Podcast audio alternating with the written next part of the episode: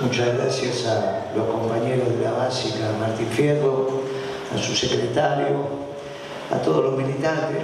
Un día abrimos una básica, nosotros estamos en la valle, pero son un grupo de las eran pocos, pero empezaron a crecer y fueron capaces de armar una propuesta a lo largo y a lo ancho de Mendoza.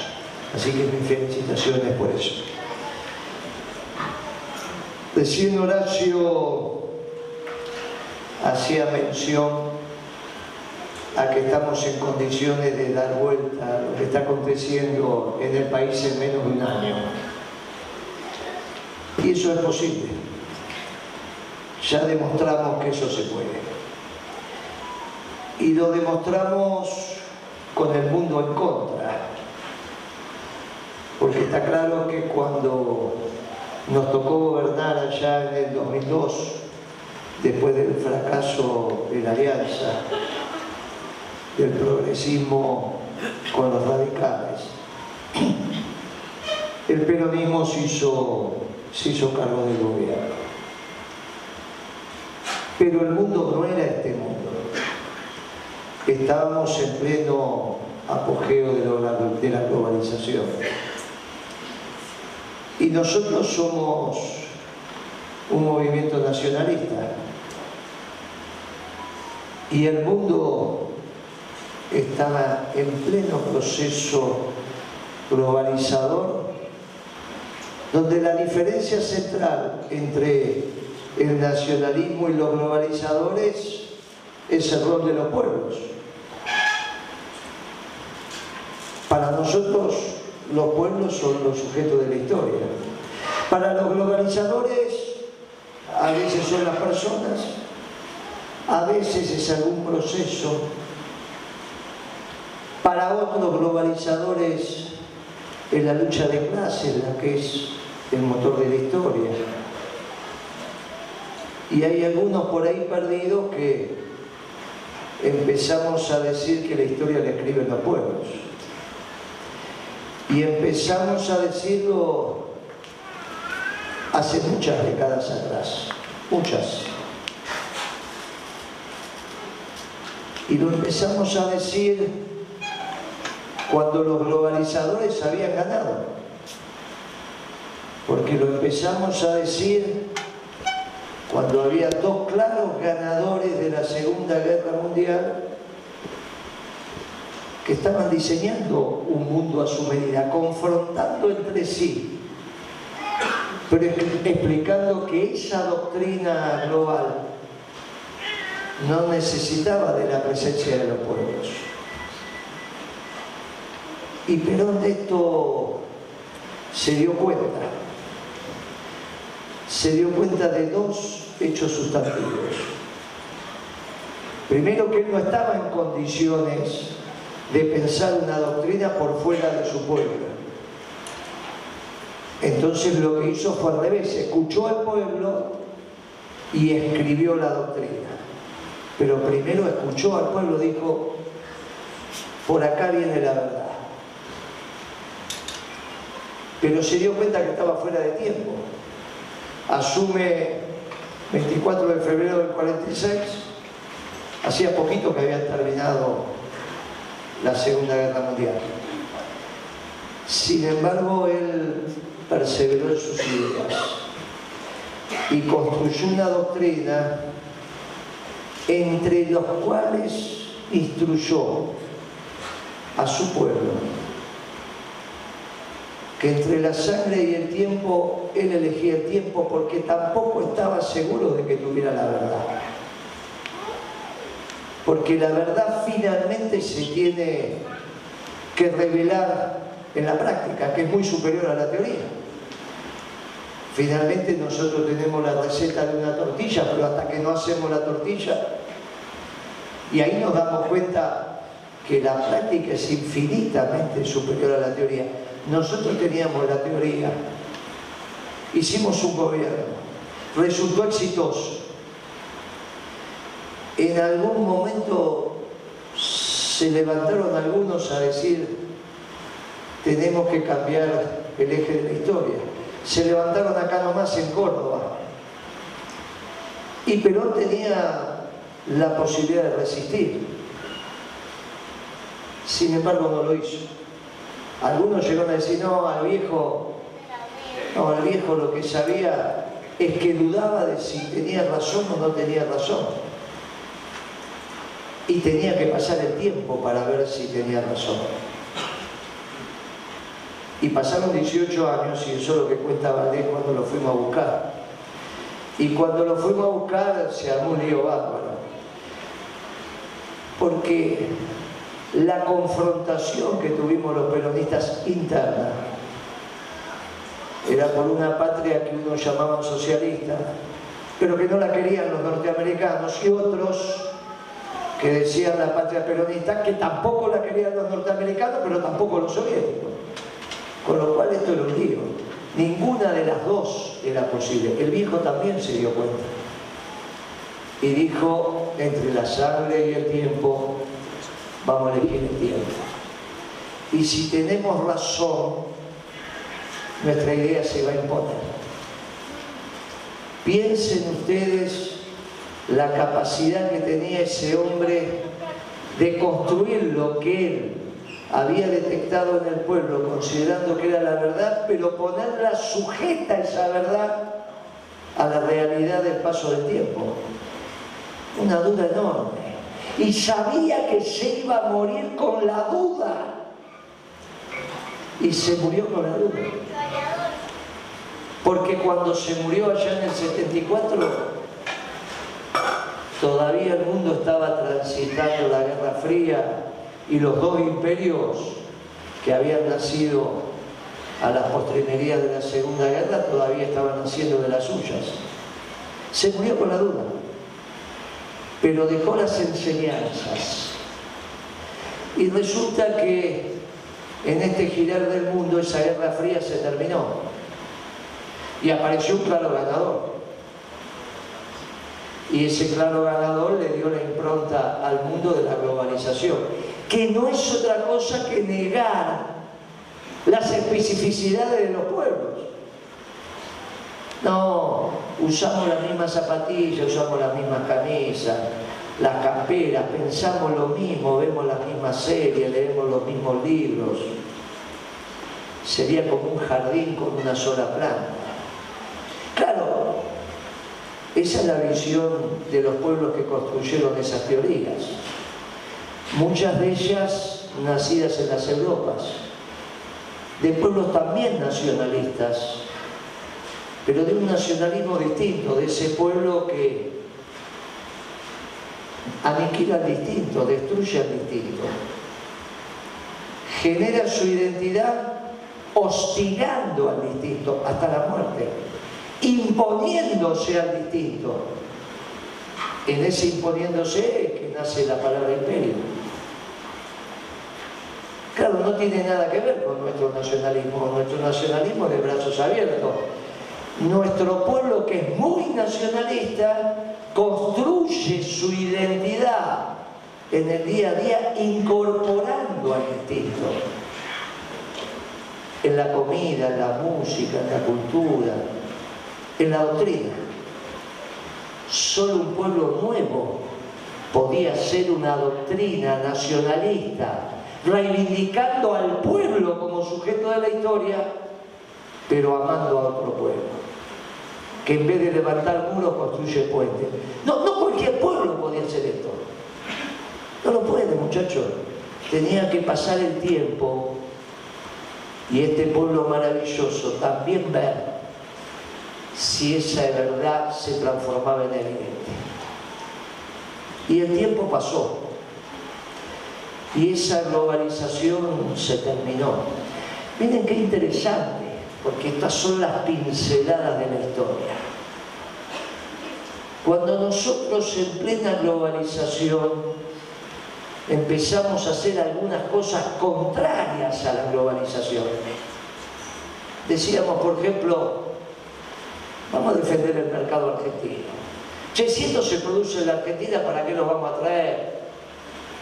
Horacio hace productos elaborados con vidrio. Aparte del vidrio plano, hace botellas, hace bases, hace tacopas. Más cuando las rompemos se pone contento porque dice hay más trabajo. Ese tipo es así. Romper la botella es mejor, más trabajo. Así que. Pero venían de afuera.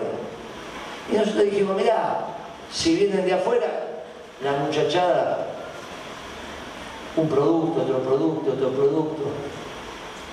Y decían, no, estos peronistas están en el pasado. Hacen cosas del pasado, están fuera del mundo.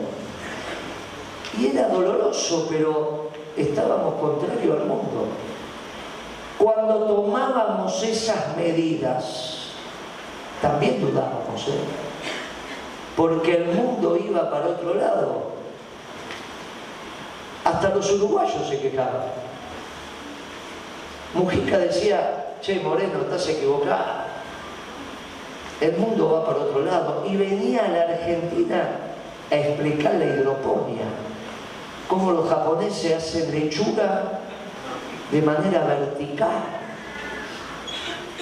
Al viejo Tupamaro lo, lo escuchábamos que venía a enseñar cómo teníamos que hacer lechuga y nosotros dudábamos. Pero ¿cómo no íbamos a dudar? Dudó, pero, che, estará bien lo que estamos haciendo.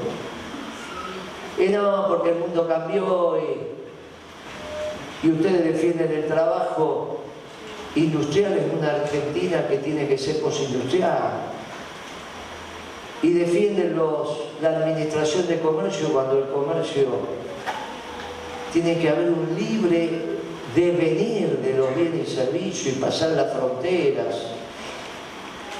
no los trabajadores lo producido por los trabajadores era raro o sea, un auto tenía que pasar la frontera, una licuadora una frontera, una copa la frontera. El trabajador no.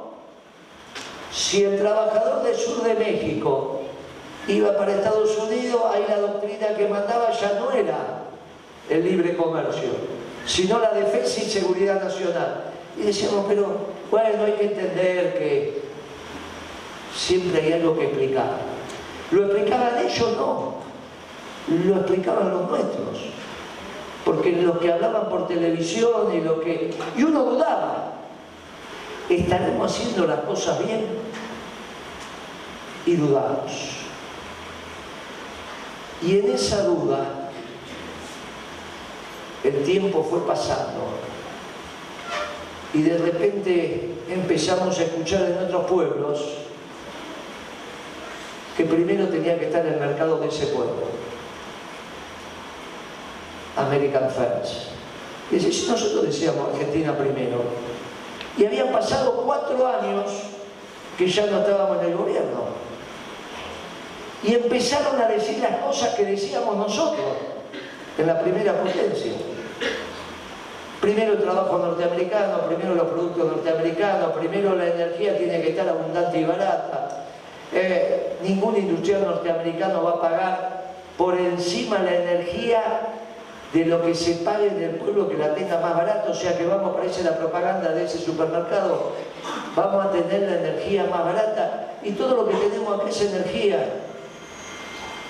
Y nosotros empezamos a decir, pero entonces no estamos tan equivocados, porque si estos, y ahí nos empezamos a dar cuenta, y se lo dijimos ya en el gobierno de Macri, que ellos pensaban que nosotros los peronistas éramos el pasado, y resulta que éramos el futuro. Y ahí nos empezamos a poner, che, caramba, ¿qué pasa acá? Parece que tenemos razón, parece que tenemos razón. Pero en el interior del movimiento empezaron a pasar cosas.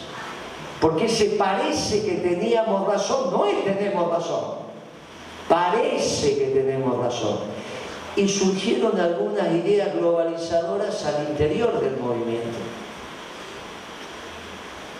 Y de repente nosotros que nos habíamos criado en eso de un gobierno esclavo para un pueblo libre, esa era una máxima peronista, extraordinaria. Un gobierno esclavo para un pueblo libre. Esa es una máxima peronista. Resulta que nos empezamos a, transformar en un gobierno que empieza a ser centrista. Todo pasaba por el Estado. Todo empezaba a pasar por el Estado, incluso el empleo. Nosotros que veníamos de una doctrina que ni tan calva, ni tan peluda, que decíamos ni de la explotación del hombre por el Estado, ni de la explotación del hombre por el hombre, nos empezaron a explicar que todo se ordenaba en función del Estado. Y algo tal es así que yo celebro enormemente la carta que se publicó ayer de parte de, Cristina. Ahora, ¿dónde la discutimos? porque puede ser que esa carta esté mal. Celebro la intención enormemente, porque es un documento de trabajo, sujeto al debate. Eso es muy importante, nosotros venimos aquí a presentar nuestras ponencias sujetas al debate. ¿En dónde debatimos? Y ahí decimos, miren muchachos, parece que volvemos a tener razón. Emerge un documento que tiene que ser debatido. Y solo hay un, ámbito para debatir eso, que es el movimiento peronista. Y nosotros hace algunas semanas empezamos a decir, miren que hay que reorganizar el movimiento peronista se terminó la etapa partidocrática donde el movimiento peronista había sido reemplazado por el Partido Justicialista. Claro, ese documento de 33 páginas, el ámbito de reflexión correcto es el movimiento peronista. ¿Por qué?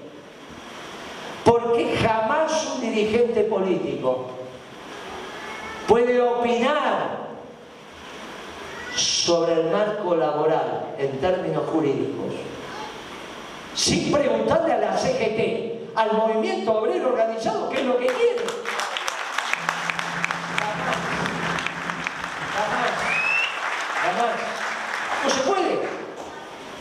En el seno del movimiento, el organizado fijará posición estarán los retardatarios, los apresurados, como cualquiera de las ramas, y esa posición de esa rama será mi posición, porque somos un movimiento. Y el conocimiento sale del conjunto. ¿Quién puede conocer mejor el derecho laboral que los dirigentes sindicales y su staff? Que son los abogados laboralistas que suelen tener. ¿Pero quién? ¿Cómo vamos a pensar que nosotros podemos opinar sin consultar al movimiento obrero organizado sobre cómo tiene que ser la legislación laboral? ¿A quién se le ocurre? Dentro del movimiento a nadie. Muchachos, por eso el movimiento es la estructura correcta de organización las necesidades de las mujeres tenemos los jóvenes, las mujeres, las necesidades de los jóvenes, los jóvenes, las necesidades de los que no tienen un trabajo formal se expresa en las organizaciones sociales, qué mejor que consultar con ellas. O pensamos que nosotros somos lo suficientemente aptos para que en un grupo determinado encontrar la verdad. Pero si la verdad también está sujeta a la práctica y al debate, porque enseña su santidad que la práctica es inmensamente superior a la teoría. Claro, en este diálogo, donde vamos a debatir el plan económico peronista que dijo, ¿vale? Plan económico peronista que fue hecho con empresarios y con dirigentes sindicales. No hay posibilidad de hacer un plan económico desde el peronismo, desde nuestra doctrina, sin que interactúen los dirigentes sindicales y sin que interactúen los empresarios. Porque son ellos los que hacen la economía todos los días. O van a pensar que el ministro de Economía es el que hace la economía. Eso es absurdo. La economía se hace en el día a día tomando decisiones. Y para eso precisamos adaptar la metodología de construcción de la toma de decisiones que deviene de nuestra doctrina, que debatan y construyan. No, dude, ¿cómo dudó Perón? Se murió sin saber si la doctrina era la verdadera. Él suponía que era, pero no estaba probada en la práctica. No estaba. Y dijo, mire muchachos, la dejamos, si es verdad, se impondrá. Y si no, será alguna idea errada que tuvo nuestro pueblo. En esa carta también nos dice que la Argentina está endeudada. Y yo creo que sobre esto, mire qué osados que somos, en un acto 40 grados de... Vamos a reflexionar sobre esto. Y, debemos, porque somos los cuadros del peronismo, tenemos que reflexionar sobre esto. Cada uno desde, desde lo que piensa.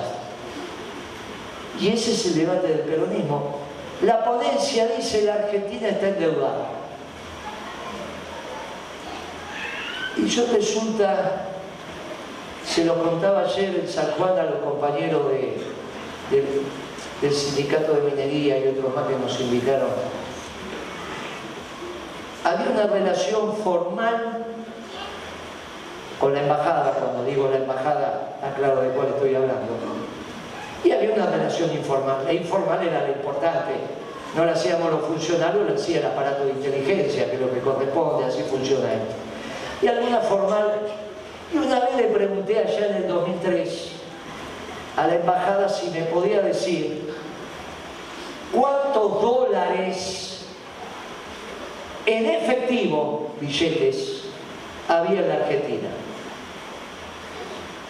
No, bueno, no sé si información, no sé si la tenemos, no, sí, la tiene. La Reserva Federal de Nueva York, que es la que conforma, es una de las más importantes de la Reserva Federal de Estados Unidos, que es el Banco Central, es la que lleva la cuenta. Ellos llevan la cuenta de los dólares que emiten y saben dónde están esos dólares. Pero ¿cómo no lo vas a saber, muchachos? Sí, pero en orden de magnitud. Fui convincente, muchachos. Díganme cuántos dólares vivitos y coleandos hay en la Argentina en el 2003. Nos encontrábamos cada tanto. Y en ese cada tanto que fue pasando el tiempo, un día me trae un papelito. Y me dice, tome, esta es información reservada, pero se la vamos a dar. Y decía 50 mil millones. Año 2003. Yo agarré el papelito para guardármelo. Fue mucho más rápido, dijo, lo memorizó, sí, agarró el papelito y se lo comió. No, no, estamos diciendo lo que me pasó, no está ni mal ni bien. Entonces hice un pequeño memo que decía, mire, según ellos, en la Argentina hay 50 mil millones vivos. No son los de los inversores calificados, ellos están afuera. Eso es lo que está acá. En el colchón, la caja de seguridad, en el jardín. En el año 2003, cuando uno sumaba todo eso y decía, caramba, con razón tengo tantos pobres. Si la plata no está trabajando, no sirve para nada. Nos llenamos de plata, nos llenamos de pobres. La plata tiene que trabajar. Mucho de eso se puso a trabajar. No hicimos nada, solamente generamos las condiciones para que esa plata se ponga a trabajar. Ustedes piensen que en ese momento Kirchner, que era presidente, tenía más de 640 millones de dólares afuera, que era lo que le había correspondido por la venta de IPF, que había hecho Menem en la segunda etapa de la venta de las acciones de, IPF. Se vendió en dos momentos distintos. Primero se vendió una parte y después se vendió el resto. De ese resto que se vendió, 94 por ahí, a Santa Cruz le tocaron 600 y pico de millones de dólares, que con buen tino, el gobernador de Santa Cruz, cuando veía que el plan de convertibilidad iba a colapsar, lo puso afuera. Nadie le dijo nada. Nadie lo señaló con el dedo. Nadie dijo traidor a la patria. Simplemente estaba el patrimonio de los santacruceños que se iba a perder y el hombre con buen tino. Nadie utilizó un adjetivo calificativo para esa plata.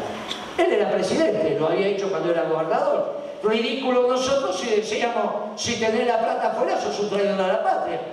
Discurso difícil este, podríamos hacer un discurso sencillito, pero es que no estamos para la cosa sencillita, muchachos, porque el país está complejo. No hay que venir, muchachos, está complejo. Mañana esto que se está grabando va a ser un lío. ¿Se imaginan si cada vez que hablo al duro de domar se arma un lío? Imagínense cuando este discurso que están grabando por todas... Pero esta es la verdad histórica.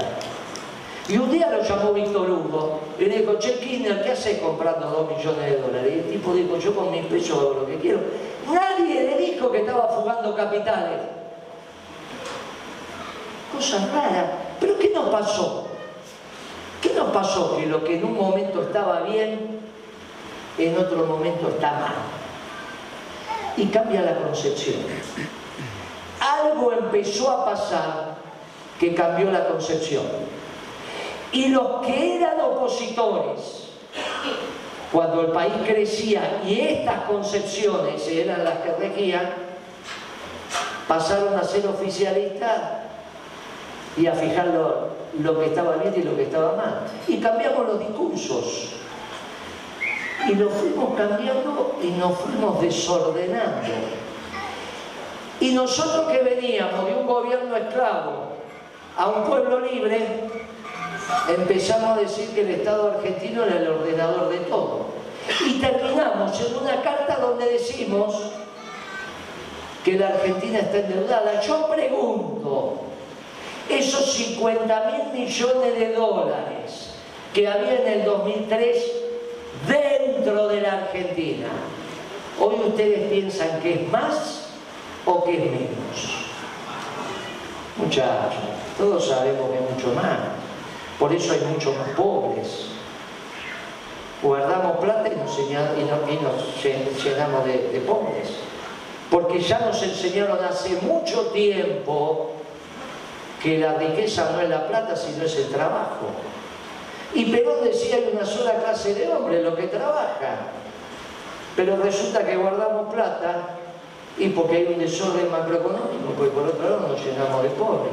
Y si es mucho más, esa plata, cuando decimos que la Argentina está endeudada, ¿la sumamos o no la sumamos? Esa plata, ¿es argentina o de quién es? Si esa plata es argentina, supongamos que hoy en el mercado hay 100 mil millones de dólares, que en 20 años es lo mínimo que hay, viva, en efectivo, afuera los números arrancan de 400 mil para arriba, no está todavía.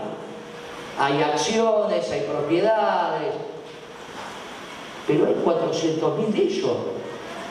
Eso no es Argentina. ¿Es Argentina o no es Argentina? Cuando decimos que la Argentina está endeudada, esa plata, ¿dónde la ponemos? Es muy interesante. La plata que Kirchner tenía fuera de Santa Cruz, ¿era Argentina o de quién era? Es muy interesante que lo pensemos.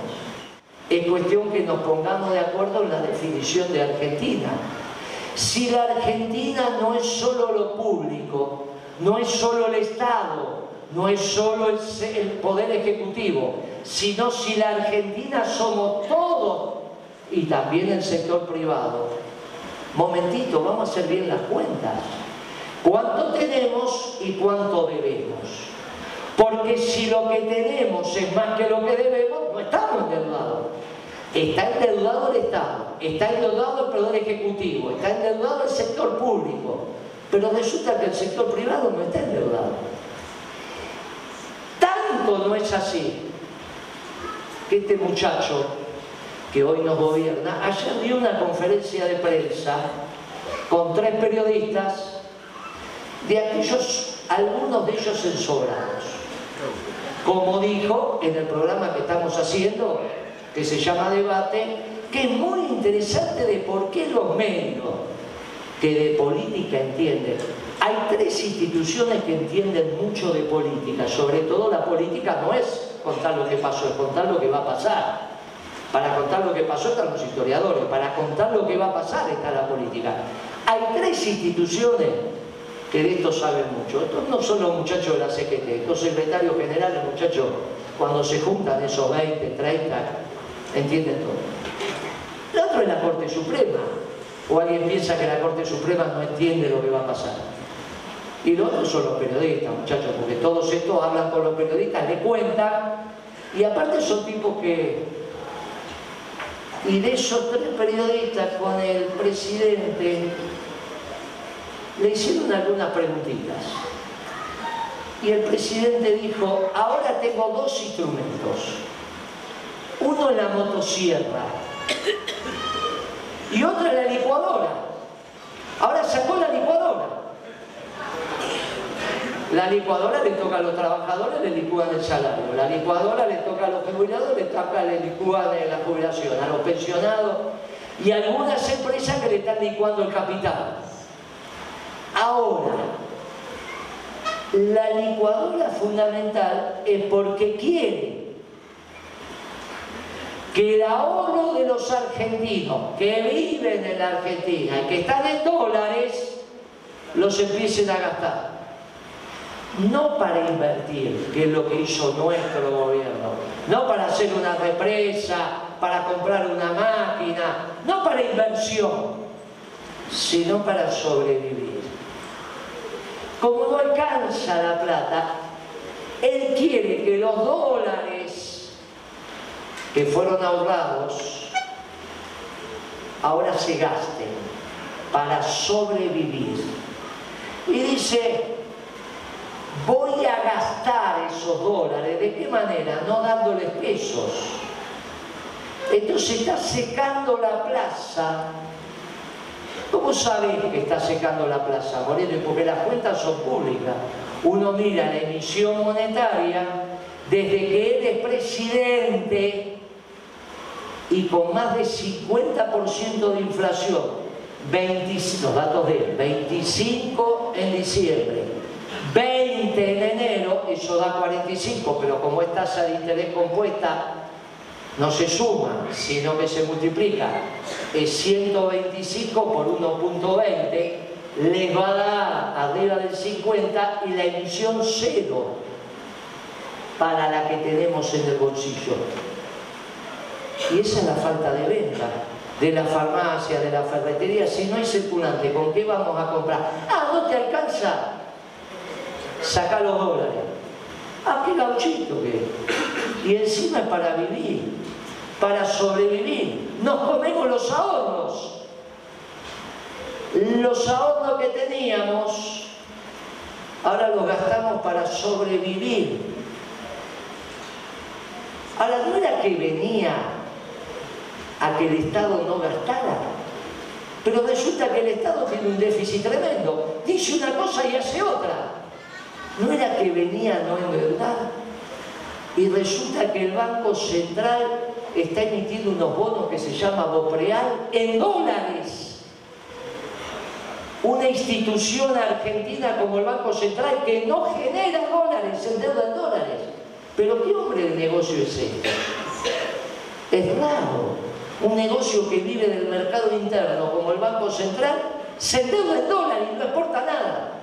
Porque si vos sos una empresa exportadora y facturas en dólares, tiene su lógica que te puedas endeudar en dólares. Ahora, si vos vendés para el mercado interno todo ese peso y te endeudas en dólares, tenés un problema muy serio. Lo aprendimos, lo aprendimos. Lo aprendimos, lo aprendimos a fuerza de gol, pero ahora no. Es raro lo que está haciendo este muchacho. Es muy raro en donde se suponía que él tenía ventaja, no tiene ventaja. En la entrevista de ayer empezó a aparecer el verdadero Miguel. que ya como presidente tiene que hablar de la economía del país. Y cuando habla de la economía del país no sabe lo que dice. Hay que escucharla despacito la entrevista de ayer. Y empieza a aparecer el Milei que no sabe. Ya nos habíamos dado cuenta por la barrabasada que decía, pero ayer habló de economía. Se la aplazó hablando de economía. Contestando la carta de Cristina, diciéndole a Cristina que no sabe, lo cual puede ser. Pero el problema es que de un lado es abogada y él domina la disciplina. Él no podría no saber los temas elementales, él no sabe. Claro, empezó a decir cosas que lo que tiene el oído afinado, el chico no sabe, ya no sabe de filosofía, es anarquista, pero ahora no sabe, vestirse, usa campera, en su despacho parece que tiene miedo que lo maten, en su despacho tiene un lío bárbaro. Un día se da la cabeza contra el muro del parlamento, al otro día toma la hostia. Muchachos, hay cosas que están... ahora, ahora, no sabe de economía. Y es complicado esto, porque se, suponía que era su expertise. Y empezó a hablar ayer frente que no sabía. Más, algunos periodistas le hacían preguntas y después se le decían no lo quería. Se daban cuenta que no sabía. Y resulta que entonces nos encontramos los peronistas con un mundo que cambió, se terminó la globalización, vuelve el nacionalismo, en Estados Unidos va a ganar Trump la presidencial, ya casi nadie lo discute, y está hablando casi como hablamos nosotros su, su asesor económico. Hoy me pasaron los discursos que hace. No, Estados Unidos, ¿cómo no va a tener industria si no tenemos industria y tenemos que exportar? Porque si no exportamos, perdemos trabajo y bla. Podría tener algo, algo. No tiene nada que ver con. Y del otro lado de Europa está ganando la guerra Putin. Ya casi no hay duda que... Y, ese no es un globalizador. Y hasta parece que son amigos esos dos. Trump dice mi amigo Putin, Putin dice mi amigo Trump. Y el tercero en discordia es uno nuestro, que es el que instaló el concepto de que los pueblos son los sujetos de la historia.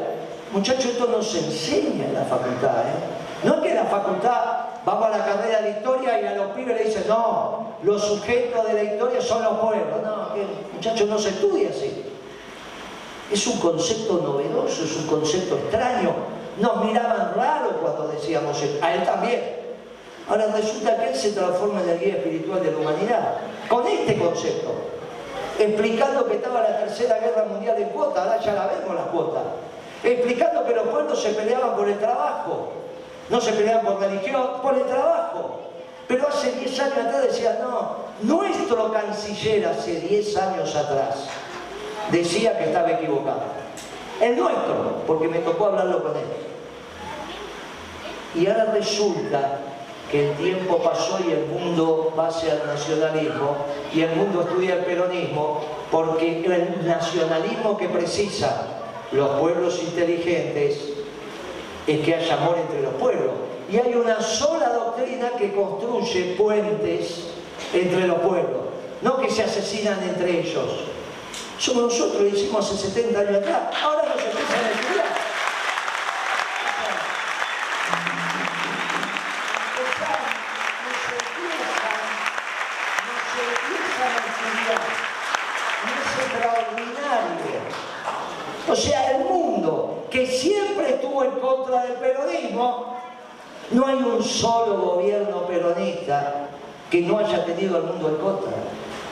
incluido el nuestro. El mundo en contra, ya lo conté. Esta sería la primera vez que el peronismo vuelve al gobierno sin el mundo en contra. Es la primera vez que el mundo empieza a observar detenidamente la doctrina peronista, porque es la doctrina de los pueblos. Doctrina nacionalista pero que tiene como sujeto a los pueblos. No hay otra, la que dijo él. No hay marxistas, no hay liberales, no hay socialdemócratas, neoliberales. ni siquiera el nacionalismo de exclusión. Serán nacionalistas, pero destruyen otros pueblos. Nosotros decimos, mire, nos necesitamos todos. Necesitamos esas raíces para esos frutos. Porque todos los frutos son necesarios, todos los pueblos. No hay una doctrina que diga esto en el mundo. Nosotros decimos, nosotros, es extraordinario. Y eso pasa en el mundo. Y acá, y acá tenemos un anarcocapitalista que ahora nos empezamos a enterar que tampoco sabe economía, que no está preparado y está haciendo cosas insensatas con la economía, no inconsistentes solamente, insensatas. ¿Y cuánto pueden durar las cosas insensatas? Y las cosas insensatas siempre son breves. Claro, dentro de la ley y el orden. Ya cómo va a ser nuestra herramienta electoral para cumplir con los requisitos de la Constitución, lo explicó el orador joven que tenemos en, que es de Santa Cruz, que de, que de Mendoza y está acá en la Cera, explicó lo de la Confederación que tenemos que ser legítimos, tener los votos, lo contaron las compañeras, tenemos que ganar los votos. Que tenemos la verdad, porque mi ley tiene la legalidad y la legitimidad, pero no tiene la verdad. Parece ser que el mundo empieza a estudiar el periodismo y empieza a reconocer que tenemos la verdad. En Argentina nadie nos da el debate. Nadie. Nosotros decimos, tenemos una verdad, la queremos someter al debate, no vienen. Ni los troquistas, ni los marxistas, ni los liberales, le ofrecemos debate a todos. Y estos anarcocapitalistas también. Y tenemos la verdad, no es fácil. Parecería ser que con el paso del tiempo nos empezamos a convencer que tenemos la verdad. Nos faltan dos temas para el buen gobierno. La organización del peronismo para que entre todos debatamos todas las cartas y los planes económicos, pero del seno del peronismo, con todas las ramas, con todas las ramas escuchándonos, diciéndonos, hablándonos, no el conocimiento en algún lugar supremo donde aparentemente alguien dio con, no muchachos, somos humildes, es en el seno del peronismo, organizado, con su rama. Y nos falta el plan de gobierno. Y lo vamos a tener porque hay que explicarle a la sociedad mendocina y a la sociedad cuyana, argentina, que hay un plan de gobierno, le tenemos que explicar lo que vamos a hacer. Y resulta que en este siglo los únicos que no fracasamos somos los peronistas. Y cuando aplicamos la doctrina que no sabíamos si estábamos haciendo bien las cosas, el país creció, creció hasta China, y bajó la pobreza, y bajó la indigencia, y volvió el trabajo, y llenaba ese parque de nata y iba de vacaciones. Muchachos, eso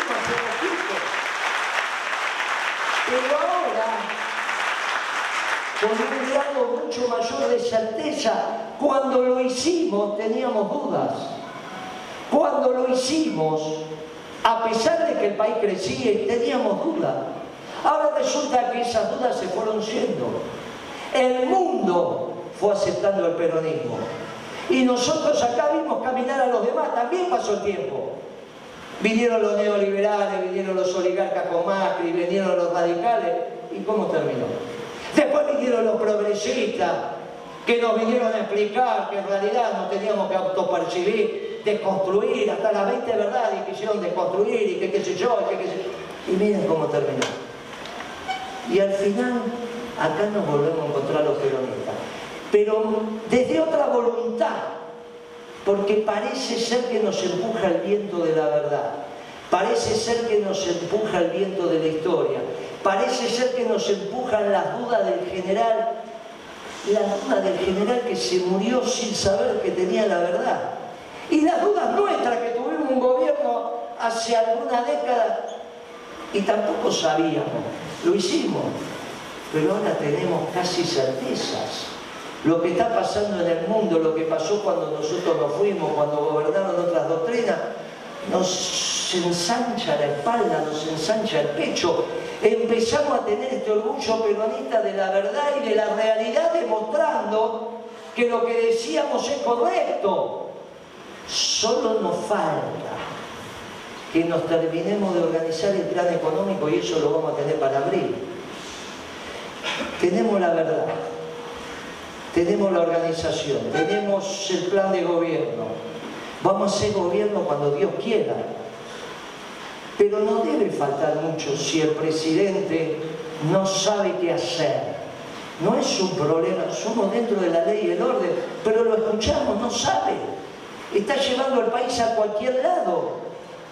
Y esto es un rato, es un tiempo. No puede ser. Claro, alguien puede decir, y no pueden ser los radicales. Y uno dice, con Lustó, eso es para una fiesta, no para trabajar. Y en realidad, gobernar es crear trabajo. Y los únicos que sabemos crear trabajo somos los comunistas. Estamos muy cerca, pero ahora con una dosis de verdad que le decimos a Milei, la nación argentina como tal necesita un Estado que vamos a defender. Esclavo de un pueblo libre, por lo tanto tampoco somos estadocéntricos. La Argentina no es solo el Estado, también es el inmenso sector privado con su diversidad y con todo lo que ha acumulado y con la posibilidad que nos pongamos de acuerdo y que hagamos políticas económicas de una manera tal que vuelva la inversión, que vuelva la creación de riqueza, que vuelva el trabajo. Y todo eso se cambia muy rápido, porque no solo tenemos los recursos materiales, tenemos los recursos humanos y tenemos el financiamiento, es que nos pongamos de acuerdo. Y ahora que decimos que somos la verdad, ¿por qué no se la vamos a poder explicar a ellos? Y es lo que estamos haciendo. Y los medios nos dan la posibilidad. Porque resulta que este domingo no, pero el próximo empieza un programa que se llama los días más felices, y ya tenemos columna y tenemos programas completos, y resulta que no pasa lo del 16. Los periodistas, que también son muy vivarachos, nos están dando un lugar y parece que el periodismo genera rating, porque ya no está más la pauta, entonces tiene que haber programas que generen rating. Hice acá un streaming y con un pibe de la acera y estaba fascinado, nunca lo habían visto nada, y fuimos y hablamos de periodismo, no es que hablamos de otra cosa. A cada lugar que voy lo único que hablo es hablar de periodismo.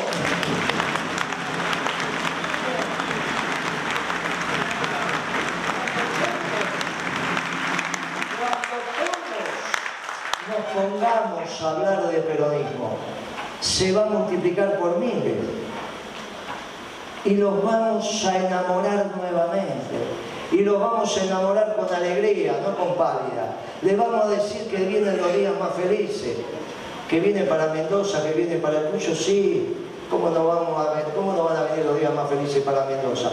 Pero solo para Mendoza no, para Cuyo también, y solo para Cuyo no, para Cuyo no, va a venir para toda la Argentina. Y quizás nos falte tanto para que entre ese sol del 25 a través de nuestra ventana. Pero ahí,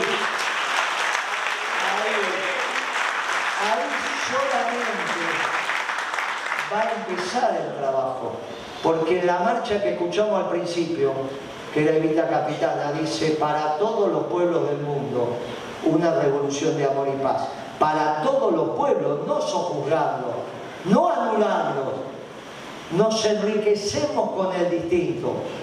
Todos peronistas, pero diversos, en la diversidad de los pueblos en la diversidad de los pueblos también una doctrina de amor y paz. Todos los pueblos peronistas, miren muchachos, ahí Perón va a hacer esa sonrisa que hacía diciendo sí, al final tenía razón. Costó, pero tenía razón. Muchachos, esto es muy simple. El mundo ya se está dando cuenta. Nos faltan 30 años de un buen gobierno peronista que va a empezar en cualquier momento llegó, ahora sí podemos decir a voz en cuello, llegó el momento del peronismo para todos los pueblos.